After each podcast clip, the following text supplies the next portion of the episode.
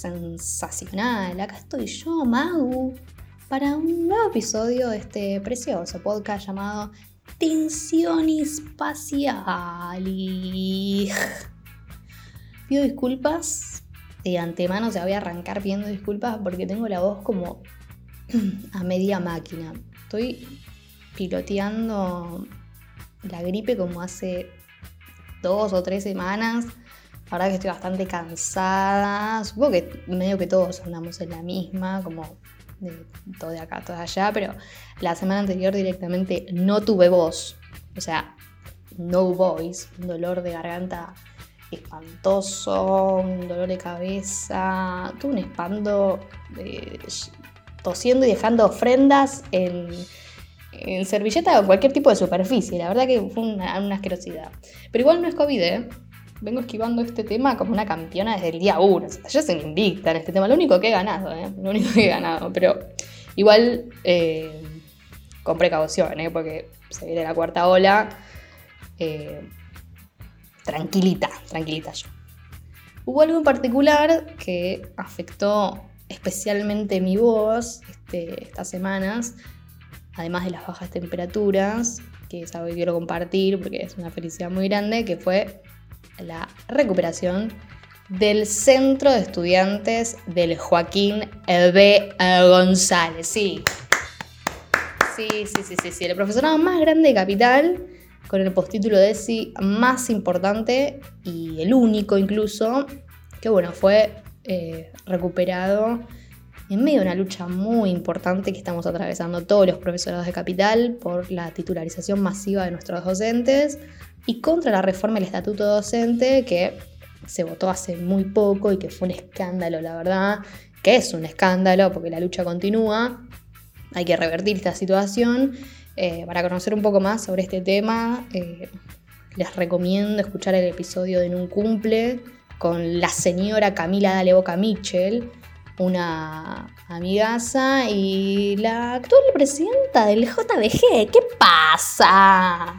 Y bueno, fue una felicidad muy grande. Nos, la pasamos gritando y gritando, un grito de acá, grito de allá, bueno, en ese escrutinio que fue una felicidad brutal, porque todos los profesores de Cava, incluido el mío, que es la Belgrano, eh, la SEA de Artes Visuales, estamos en constante peligro de cierre, o sea, realmente todo el tiempo un ataque distinto, no se aguanta más, con todo esto lo UNICAB y bueno, la, mercantilización de nuestra educación básicamente, y tener esta herramienta para luchar eh, será muy valioso para todos los desafíos que nos vienen, especialmente para, bueno, quienes luchamos para poner en pie a todo un movimiento con una perspectiva de una formación docente crítica, de calidad, respetuosa de las diversidades sexuales y de género, y que efectivamente esté al servicio de todas y todos los trabajadores. Así que eh, eso, eso quería compartir con ustedes. Así que digamos que una combinación del frío, de darle gritar, del parloteo constante, eh, hace que mi voz esté como medio medio, medio. Pero, pero bueno, para adelante, para Frenchy. ¿Ustedes eh, cómo están surfeando la cuarta ola?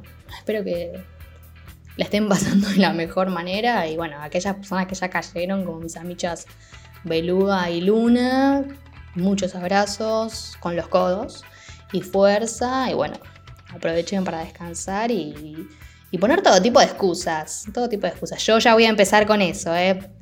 Que no, que no puedo ir, que estoy esperando un hisopado, todas cosas para quedarme en mi casa eh, en posición horizontal, eh, quizás con algún gatito.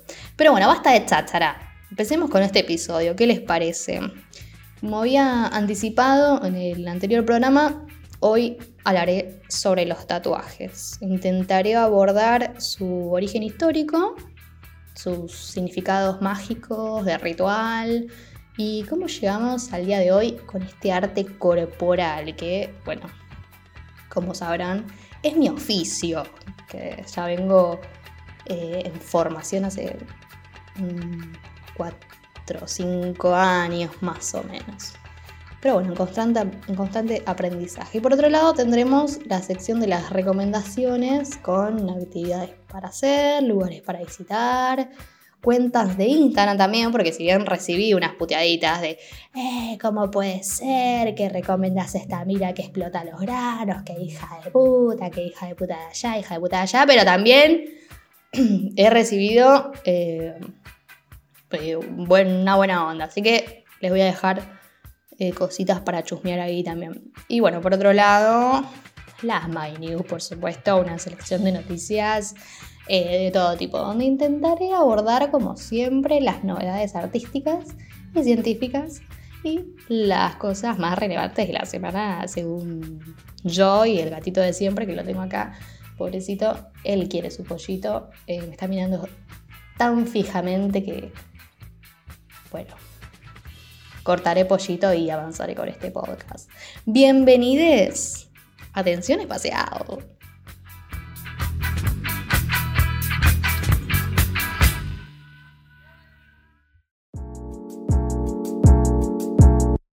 Hoy en... Me gusta el arte. Los tatuajes. Bueno, vamos a empezar con el tema de hoy, que son los tatuajes.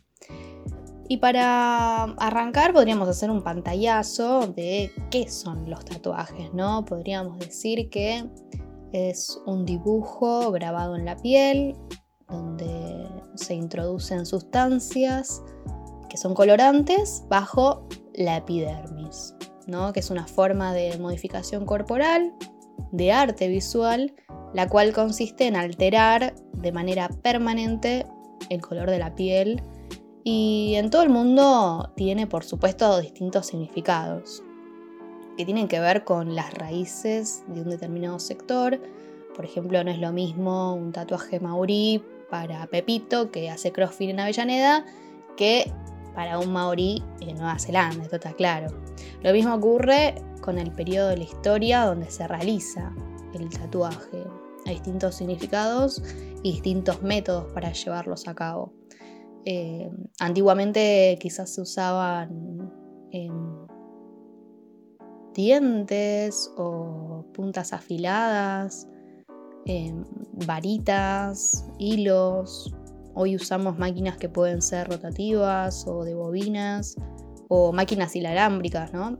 Etcétera. Hay muchas cosas. Bueno, hay gente que sigue un poco con la tradición em, artesanal del tatuaje y hacen hand poke, por ejemplo.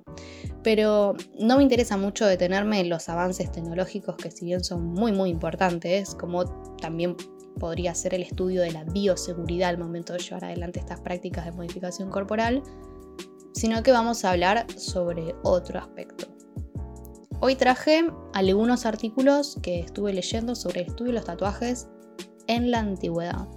Y vamos a empezar, por supuesto, con mi pueblo elegido que es los egipcios.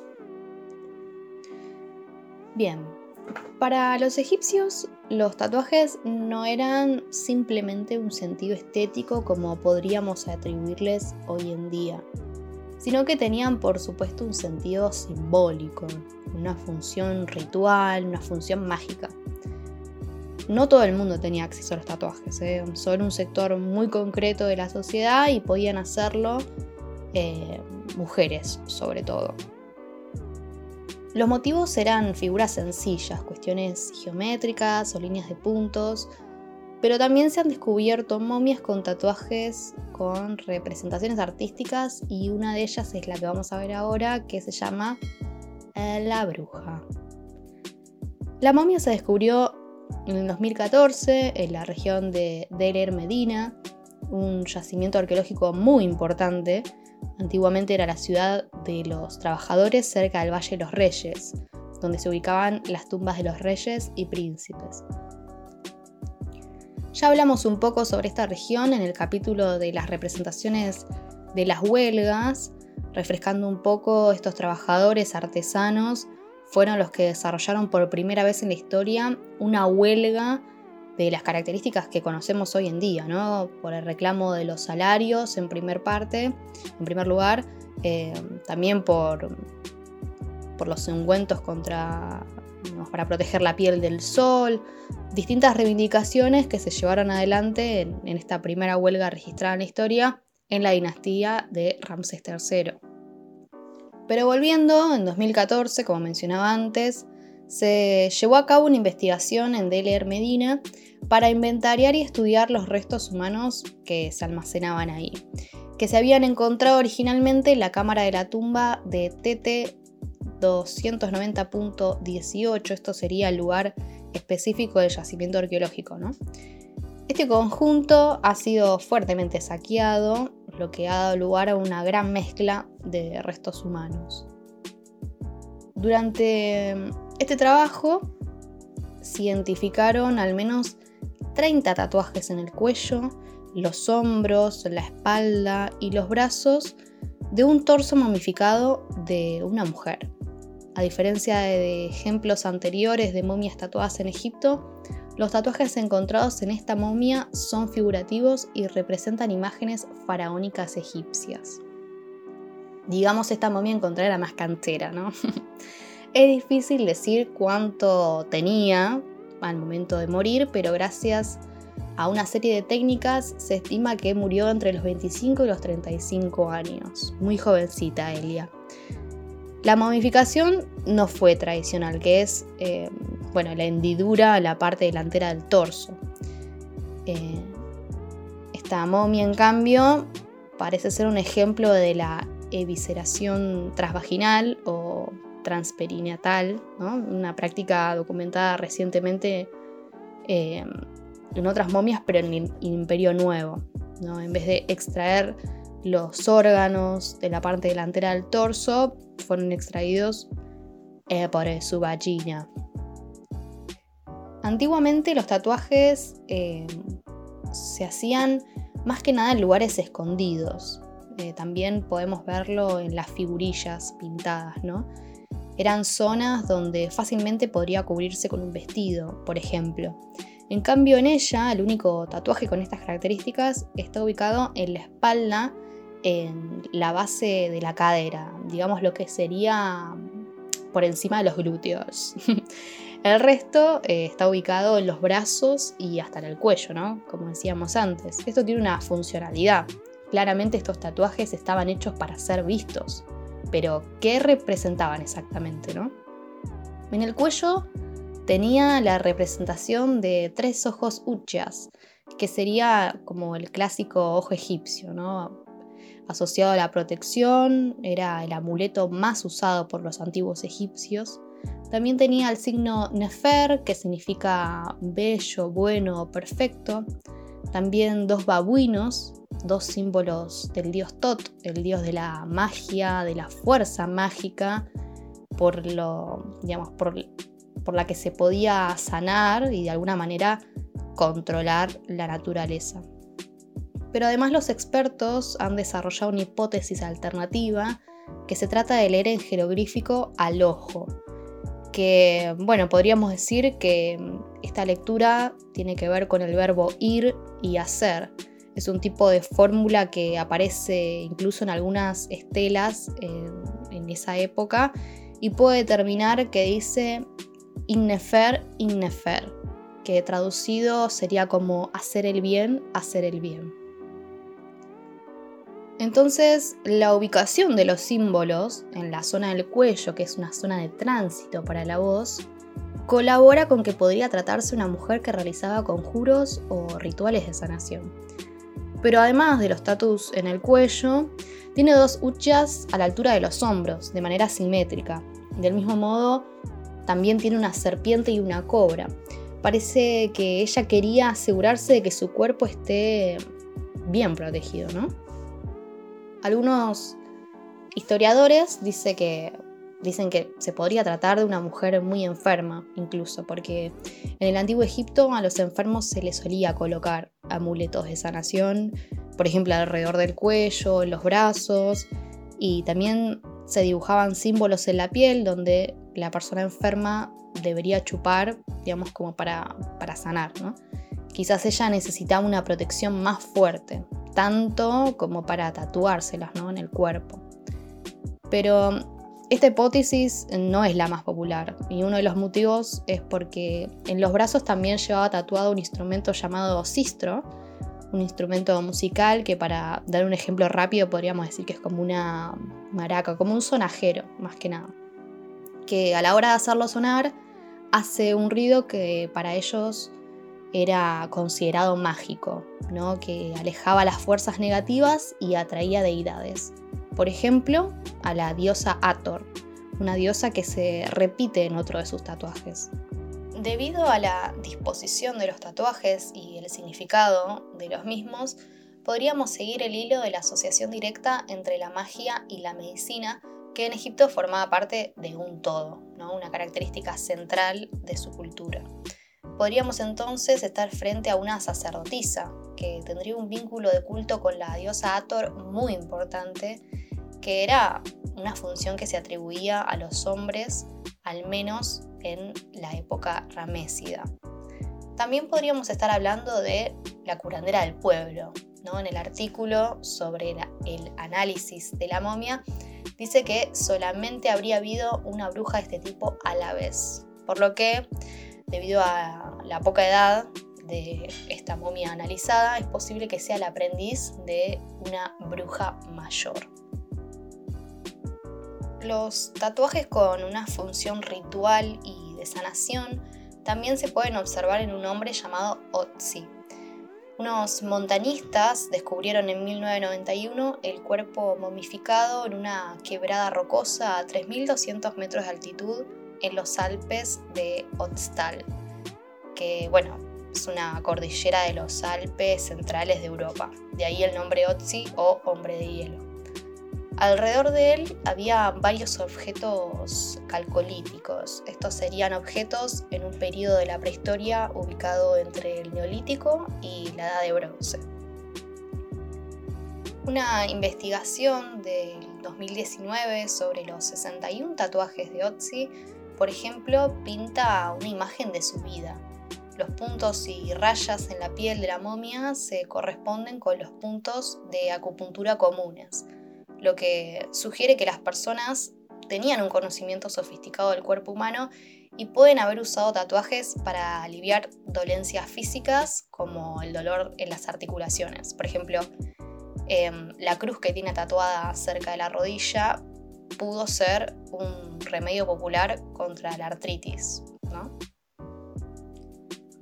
Una reflexión que me permito hacer en mi programa es que más allá de la investigación sobre las evidencias, em, podríamos asegurar, digamos, que los tatuajes hoy en día no buscan una función de sanación concreta, sin duda los tatuajes colaboran a generar recuerdos que elegimos, ¿no? Tapar una cicatriz por otro recuerdo, por ejemplo, apropiarnos del cuerpo con una decisión tan importante como puede ser una marca permanente pero elegida, un dolor elegido, podría hablarnos de una manera de sanación moderna, si se quiere. Hay un tatuador húngaro que actualmente está haciendo una investigación sobre las herramientas utilizadas en la antigüedad que dice, el trabajo que hacen nuestros tatuajes para curarnos es un tipo de trabajo diferente a lo que usaban nuestros antepasados. Es una forma de medicina para que la gente mire su brazo y entienda que está conectada a una familia, una comunidad, a la tierra. O también puede ser gente border, ¿no? bueno, es un poco esto y un poco de aquello. Temas para pensar. Ustedes, amichas, ¿por qué se tatúan? En mi mente algo estalló. Todos los lunes escuchó un nuevo episodio del Desquicio. Acompañé a Marina y a José, sí yo, en un océano de críticas, chimentos, contenido histórico, deportes y astrología. Estás avisado. Y es que estoy atrapado en un desquicio inhumano.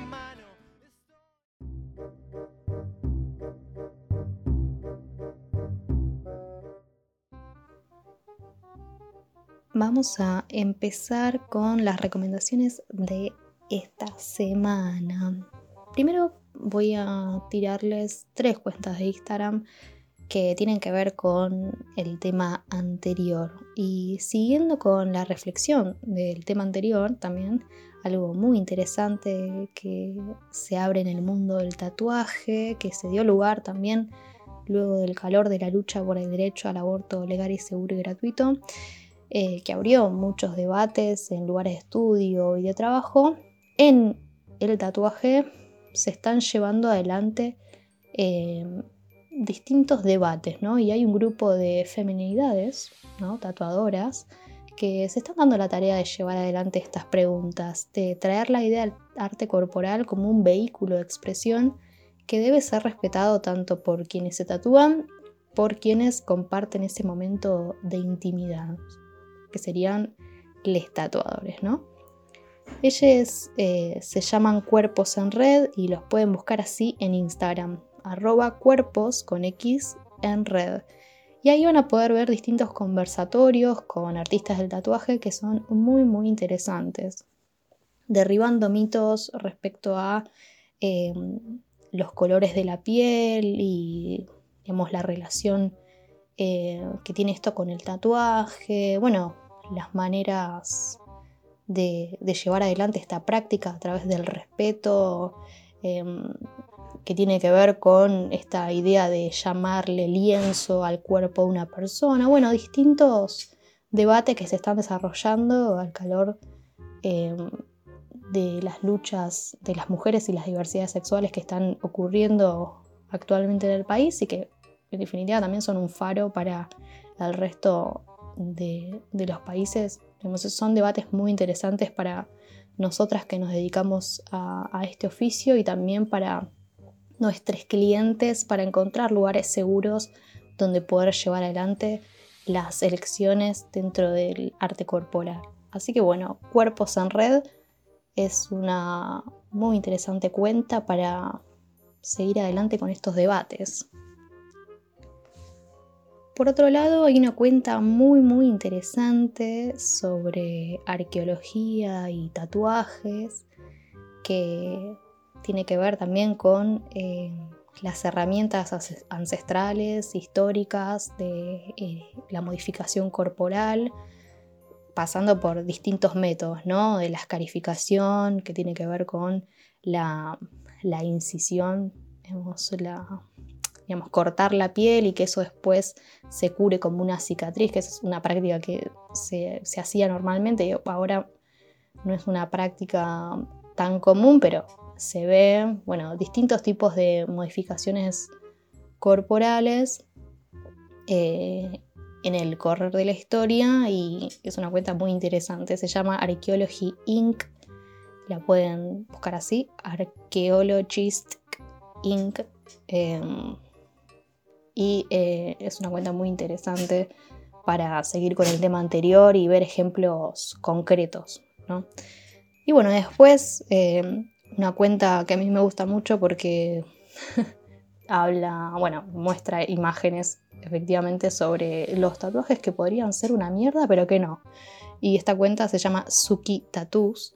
Em, y, bueno, simplemente se las recomiendo para que chusmen y se rían junto conmigo de las barbaridades que se pueden hacer, que no tienen nada que ver con el tema anterior de em, la búsqueda espiritual de, los tatuajes como un vehículo, qué sé yo, no, directamente eh, tatuajes de mierda, como los tenemos todos, ¿eh? yo también.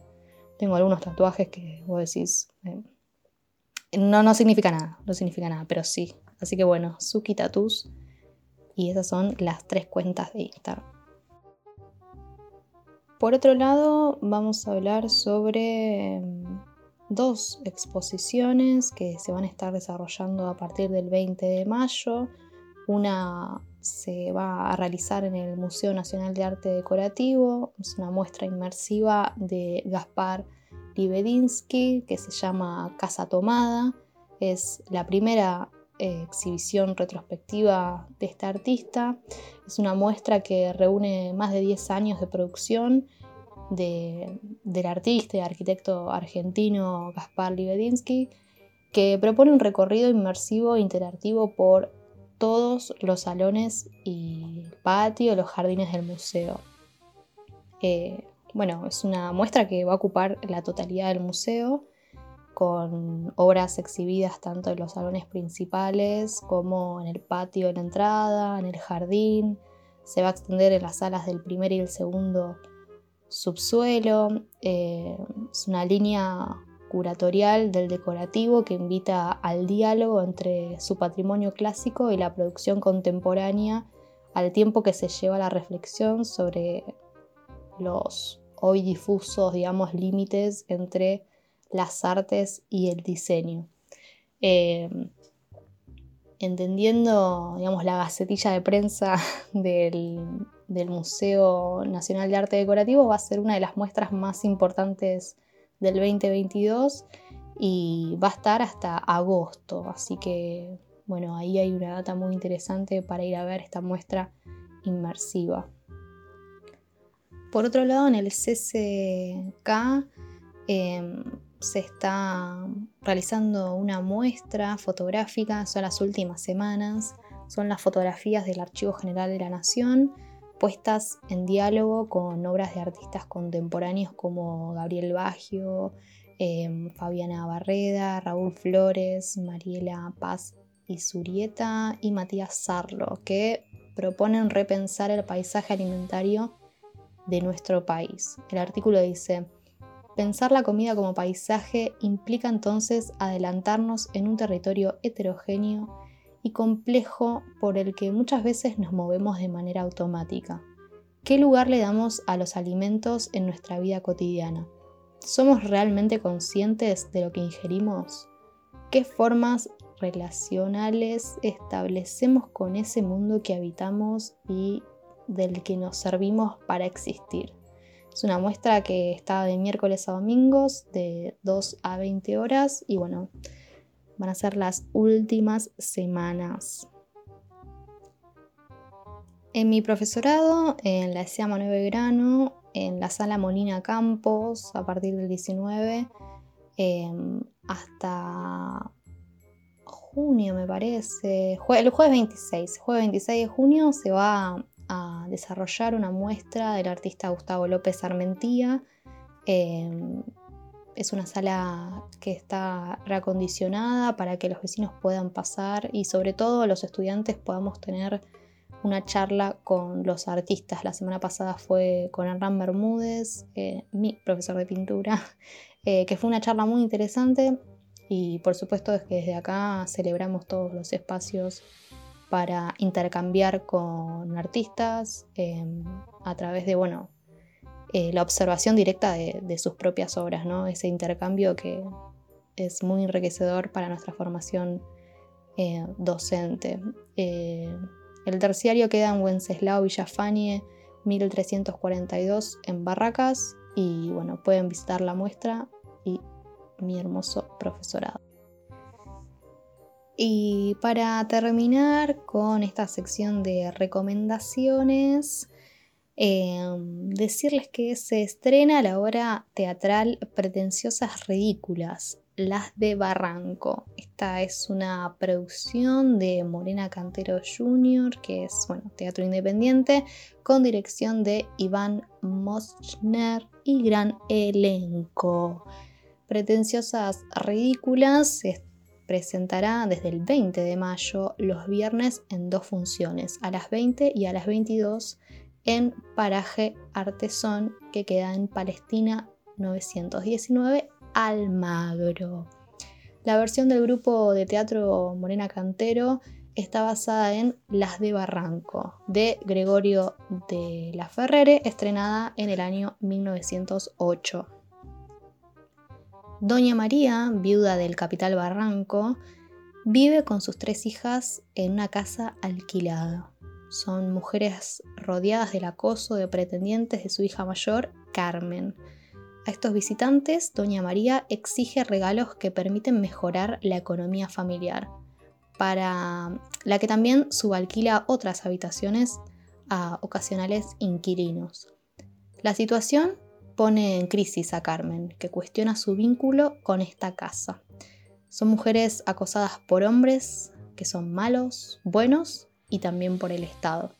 Con estas palabras, el grupo teatral define su nueva obra basada en las de Barranco y bueno, eh, es una obra que fue estrenada ya hace 113 años, es una adaptación y pueden conseguir las entradas por alternativa teatral. Y esas han sido las recomendaciones de esta semana.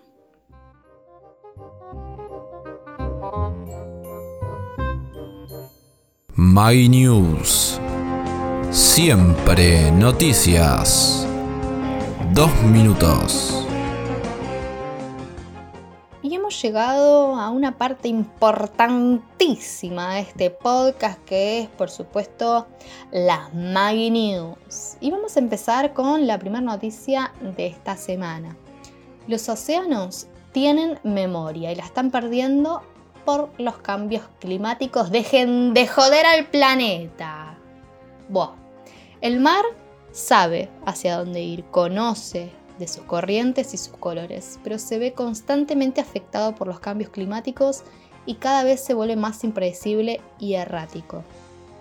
Para llegar a tal conclusión, investigadores estudiaron las temperaturas de la superficie del mar en la capa superior poco profunda del océano, llamada capa mixta del océano superior. Esta capa, a pesar de ser muy poco profunda, serán 50 metros, exhibe mucha persistencia temporal en términos de inercia térmica, especialmente en comparación con las variaciones observadas en la atmósfera. Los modelos sugieren que este efecto de memoria de la inercia térmica en la parte superior del océano disminuirá globalmente durante el resto del siglo. Y aunque no se puede decir con certeza, es probable que estos cambios generen desequilibrios en los sistemas biológicos marinos, causando impactos en las poblaciones, efectivamente. Esta pérdida de memoria también dificultará significativamente los pronósticos de la próxima dinámica oceánica. En consecuencia, se reducirían los tiempos de anticipación confiables para todo tipo de predicciones, ocasionando que se dificulte pronosticar correctamente, por ejemplo, monzones, olas de calor marinas eh, y periodos de clima extremo. Los fenómenos naturales que ya causan severos daños a la población serían más fatídicos porque un buen pronóstico necesita contar con mediciones certeras de la temperatura del océano, precisos niveles de precipitación y anomalías atmosféricas, las cuales serán más extremas y erráticas en el futuro. Seguimos con la noticia número 2. Soldados ucranianos desentierran ánforas griegas durante la excavación de trincheras. Se estima que los artefactos datan del 400 al 300 a.C., cuando existían asentamientos griegos a lo largo de la costa norte del Mar Negro cerca de Odessa.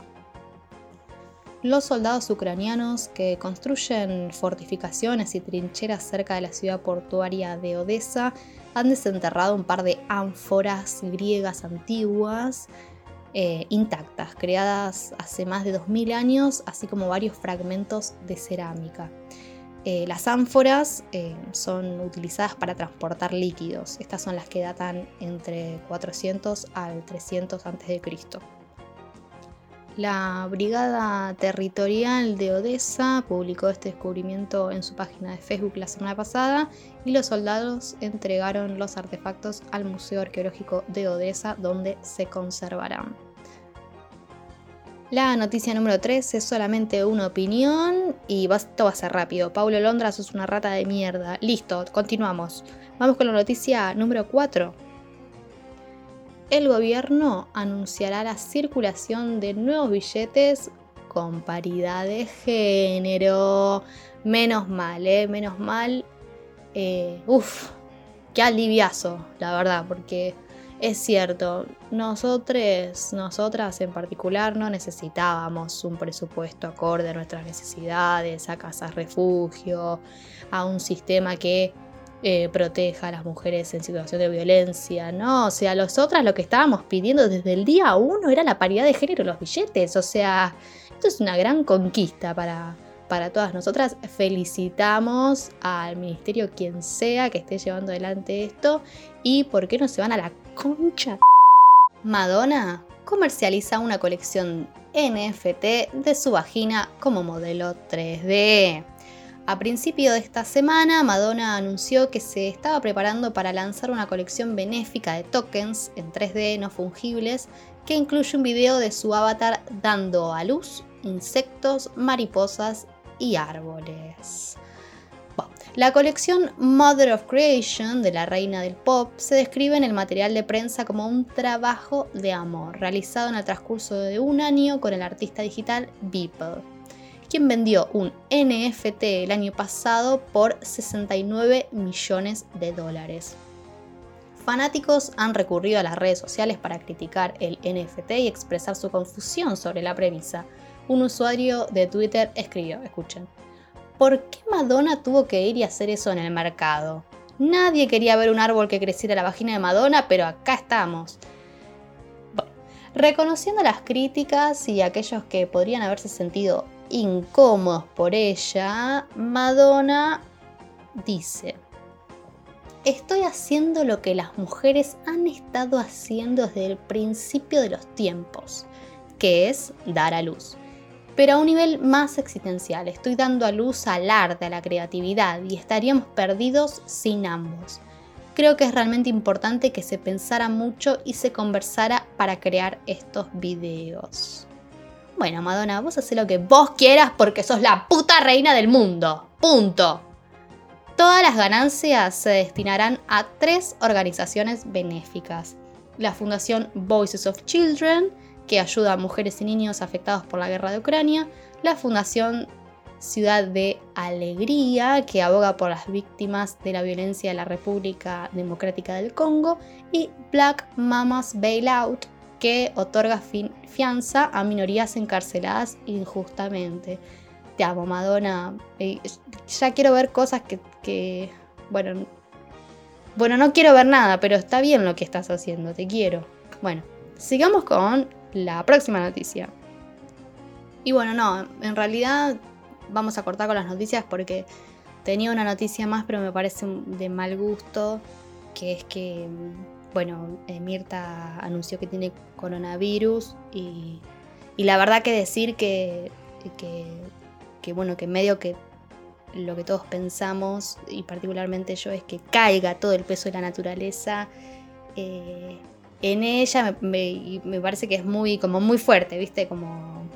Así que no lo voy a decir, no lo voy a decir, que espero que ojalá eh, llegue el momento que todos estamos esperando para descorchar todo tipo de cosas eh, y festejar eh, que la naturaleza una vez más hace lo que tiene que hacer, ¿no? Pero no lo, no, lo voy a decir porque queda mal, desde mal gusto, no, no, queda bien, así que no. Vamos a terminar las noticias con eso nomás. Así que bueno, espero que la próxima semana también disfruten de estas Maggie News.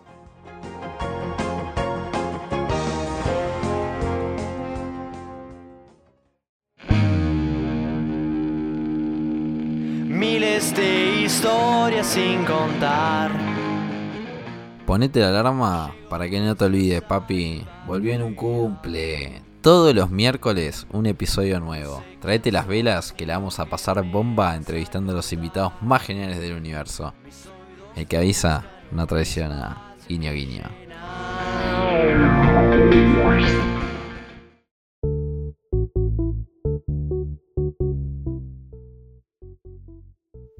Bueno, bueno, bueno. Bueno, bueno. Vamos llegando al final de este episodio.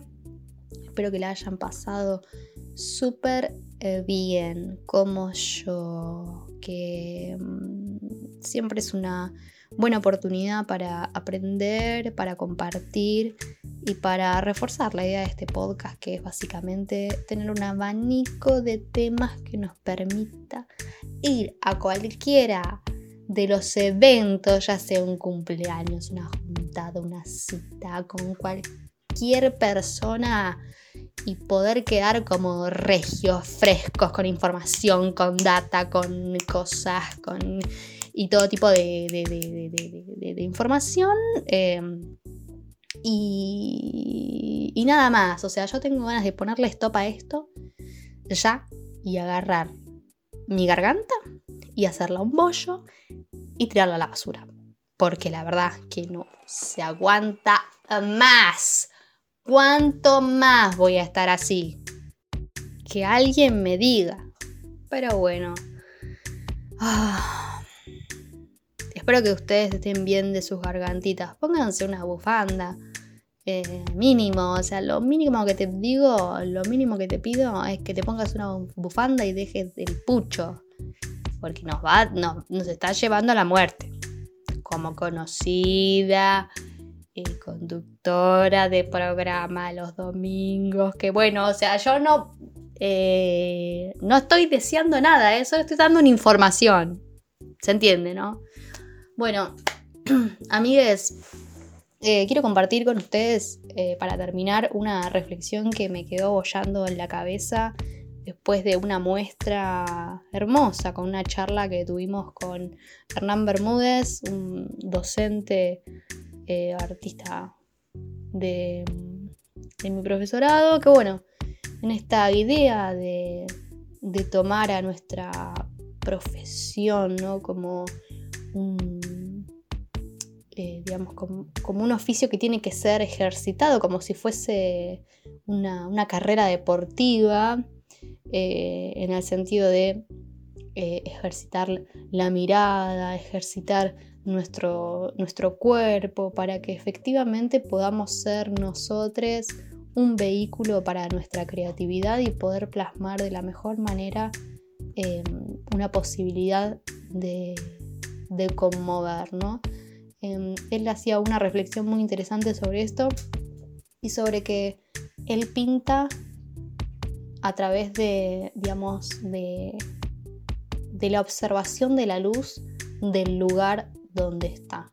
Que nosotros pintamos también con esa información de la luz que estamos percibiendo en este momento, pero también con la herencia que viene en nuestro cuerpo. Em, es algo muy interesante para, para pensar y sobre todo esta idea de ejercitar em, ejercitar todas nuestras partes del cuerpo para poder llegar a un fin de, plasmar nuestras ideas y no apichonarse, no apichonarse porque es un desafío también eh, sobreponerse a, todo un sistema político y social que nos sumerge a la depresión, a, tener, digamos, em, bueno, dificultades para poder desarrollar nuestra vida materialmente, en particular a los artistas, y que es muy importante sobreponerse ante esa situación y reforzar esta idea del ejercicio para poder crear constantemente. Em, me pareció una muy hermosa charla y también lo quiero compartir con ustedes porque si están en un bloqueo creativo, piensen en esto siempre hay que ponerse al frente y hay que superarse. Y quizás eso que estás dibujando, pintando en este momento o lo que estés grabando en este momento, tenga que esperar un poco más. No, no dudes de lo que estás creando. Quizás tengas que dejarlos dejar ahí el papel y observarlo quizás mañana y continuarlo mañana. Pero siempre hay que sobreponerse. Así que bueno, amigues, eh, espero que nos veamos y nos escuchemos la próxima. Recuerden seguirnos en todas nuestras redes sociales y suscribirse, hijos de Puri. Suscríbanse a YouTube.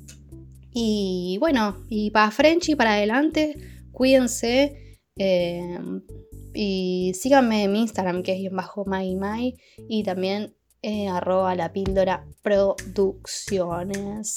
Bueno, eso es todo. Los quiero, amigues. Bye.